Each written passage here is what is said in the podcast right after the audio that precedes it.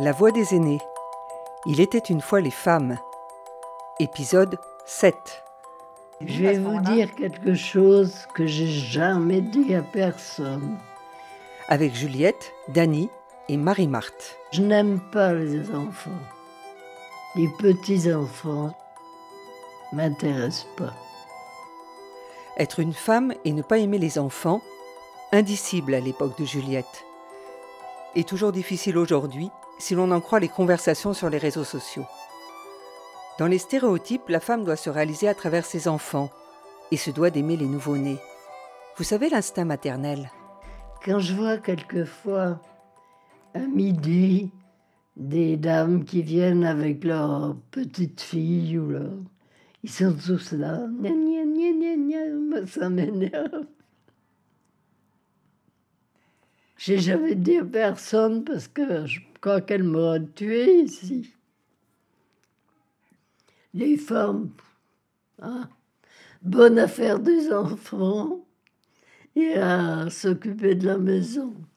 À cette époque surtout, où les femmes se comportaient vraiment, comme je vous ai dit, en bonne petite euh, ménagère, en bonne petite euh, qui faisait bien les- la cuisine, le ménage, chose que je déteste, entre parenthèses. Heureusement a les aspirateurs. C'était pas du tout mon idéal. Je tenais pas tellement à avoir d'enfants. Je suis pas comme les autres, voilà. Dany n'est pas comme les autres non plus. Elle a été magistrate, ne s'est pas mariée et n'a pas eu d'enfant. Par contre, elle a une autre image de la mère au foyer. Parce qu'en Guadeloupe, la femme a une place à part. Elle est souvent l'élément de guide de la famille. On dit, dans notre patois, potomitan. Parce que dans la case créole, la, la- la maison en bois, vous avez le poteau central qui soutient toute la, j'allais dire la voilure, parce que nous sommes aussi bien de, l'eau que de la terre, la toiture. Ce poteau, c'est donc le, le pilier, et c'est la femme. Les Guadeloupéens sont beaucoup élevés par des femmes, parce que le Guadeloupéen est comme le pater familias, sa richesse, c'est le nombre de ses enfants. Alors, voilà. La femme guadeloupéenne, elle comptait davantage dans un couple que l'homme. Légalement, elle ne signait pas de chéquier, mais et tous les enfants se sont entendus dire dans les milieux moyens ou, même moins que moyens, c'est en en moins ou sorti. C'est de mon ventre que tu sors, un enfant. C'était la grande, la grande raison. Moi, je prime parce que c'est de mon ventre que tu sors.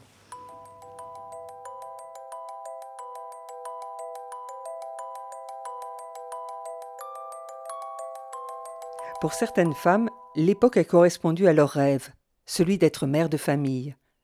Marie-Marthe raconte. Personnellement, je trouvais que c'était bien que la femme ait sa place et l'homme sa place. Quoi. Je ne voyais pas tellement d'injustice de ce côté-là, parce que je trouvais une harmonie dans cette vie. Je suis peut-être trop vieux jeu. Mes parents déjà vivaient comme ça, avec beaucoup de respect l'un pour l'autre. Je n'ai jamais vu maman souhaiter que son mari ne le laissait pas le dimanche ou le samedi. Il préparait l'argent de la semaine en enveloppe. Ils préparaient ça ensemble, tous les deux, au secrétaire familial. Enfin, je veux dire, maman était bien contente, c'était bien organisé, quoi. Je veux dire, elle, quand il y avait des célébrations, des fêtes, qu'il fallait faire des dépenses de vêtements, c'était discuté aussi. euh, des fois, j'ai vu maman comme moi-même. J'ai aidé mon père, mais maman avait aidé papa quand il fallait déchausser la vigne. Il fallait tenir le cheval quand même pour pas qu'il casse les pieds de vigne. Il fallait passer un pied de vigne, aller à l'autre. Et mon père derrière avec la déchausseuse. Mais maman le faisait en disant Mais euh, j'ai pas fini le repas. Enfin, voilà, des choses comme ça. Euh, je voudrais pas que ça dure trop longtemps, mais pas se plaindre, quoi. Je sais pas comment vous dire. pas se plaindre. Après, quand euh, elle portait le linge au puits pour la lessive, papa lui avait fait un petit chariot, ou des fois même lui-même, il mettait l'eau à chauffer le matin, sachant qu'elle viendrait faire la lessive l'après-midi, vous voyez, des choses comme ça. Je les ai jamais vus se disputer. Ensemble, toujours ensemble.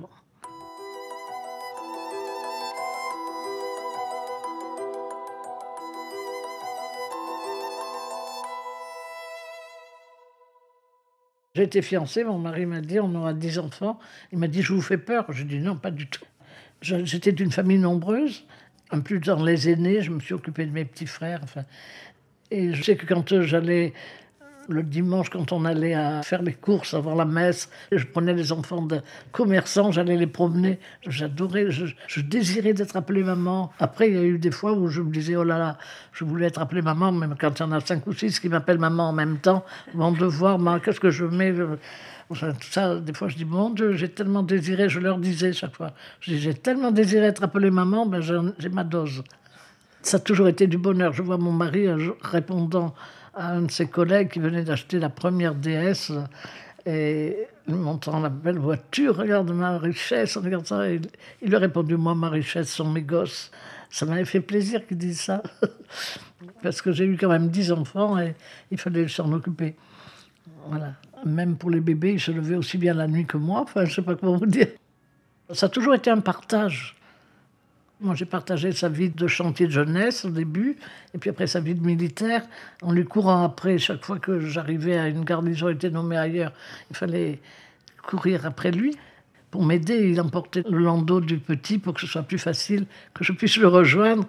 Et un copain lui avait dessiné en train de pousser un landau vide avec un petit oiseau qui regardait le landau vide. Et moi, j'arrivais jamais à le rejoindre. Dès que je le rejoignais, il était non, c'était, je l'ai suivi comme ça, c'était la fin de la guerre, où ils chasser les, les Allemands. Et je devais accoucher en Allemagne de la seconde, je, je suis resté chez moi.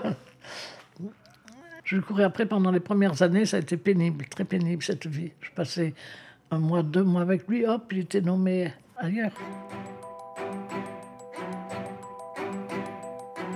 C'était difficile avec mon mari qui travaillait et recevait son salaire hein, et je savais qu'on n'avait que ça pour vivre. Je prenais l'argent qu'il me fallait pour la semaine pour faire la cuisine. Quand il fallait faire des achats pour les enfants, on réfléchissait ensemble. Est-ce qu'on peut le faire? Est-ce que on n'avait pas de problème là-dessus Ça n'a pas tellement changé que ce soit moi qui signais chèque.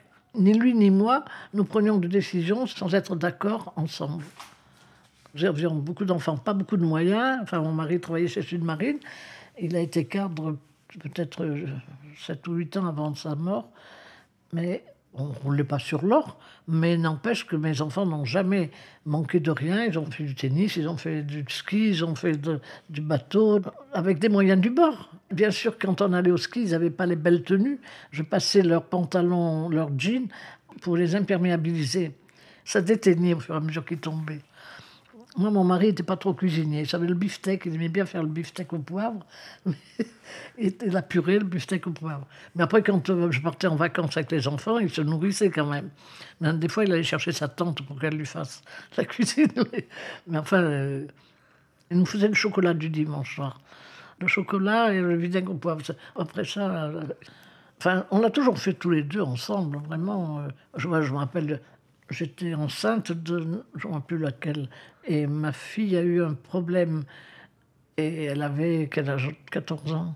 Mais c'est mon mari qui l'a menée chez le gynécologue. Elle était aussi à l'aise avec papa qu'avec maman. Quoi. On était... Voilà, c'est pour vous dire combien on était. Ce qui fait que la libération de la femme, moi, j'ai jamais été prisonnière de l'homme. J'ai jamais été traitée comme euh, je sais pas quoi. Enfin, si on n'était pas d'accord, on en discutait ensemble je sais pas du tout comment dire, j'ai pas été. Je n'étais pas une femme conquérante. Du tout, du tout. Moi, j'adorais mon rôle de mère de famille. J'adorais les enfants. J'adorais mon rôle de mère de famille. J'étais heureuse que mon mari partage ce bonheur avec moi. Moi, ce que je voulais, c'est notre bonheur. Ma colère, c'est que mon mari a été malade et n'a pas pu vieillir avec moi, c'est ça, ma colère.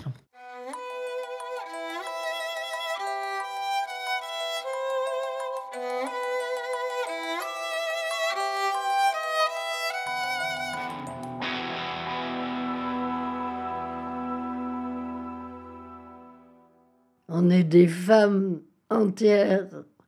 Et pour ça, j'ai une grande admiration pour Simone Veil.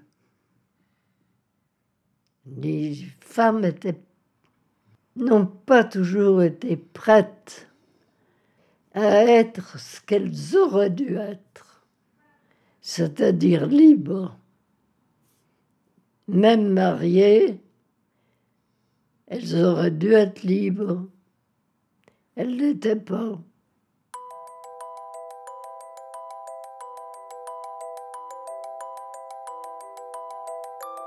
Mais aujourd'hui, est-ce si facile de s'arrêter de travailler pour élever ses enfants De ne pas avoir d'enfants pour faire carrière De travailler en ayant des enfants en bas âge Ou de travailler pour permettre au père de ses enfants de s'en occuper?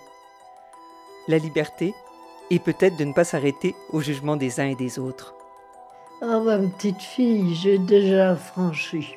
Eh bien, je lui ai dit qu'il fallait qu'elle vive sa vie, qu'elle s'occupe pas du reste, mais j'ai plus de voix tout d'un coup.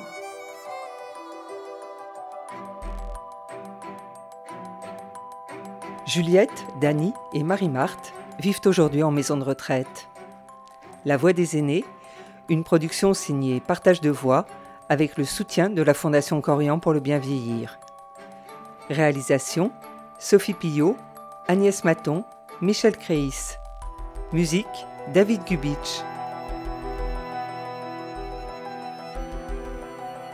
Retrouvez leurs voix, leurs souvenirs, leurs confidences sur le site de la Fondation Corian pour le bien vieillir et les plateformes de téléchargement.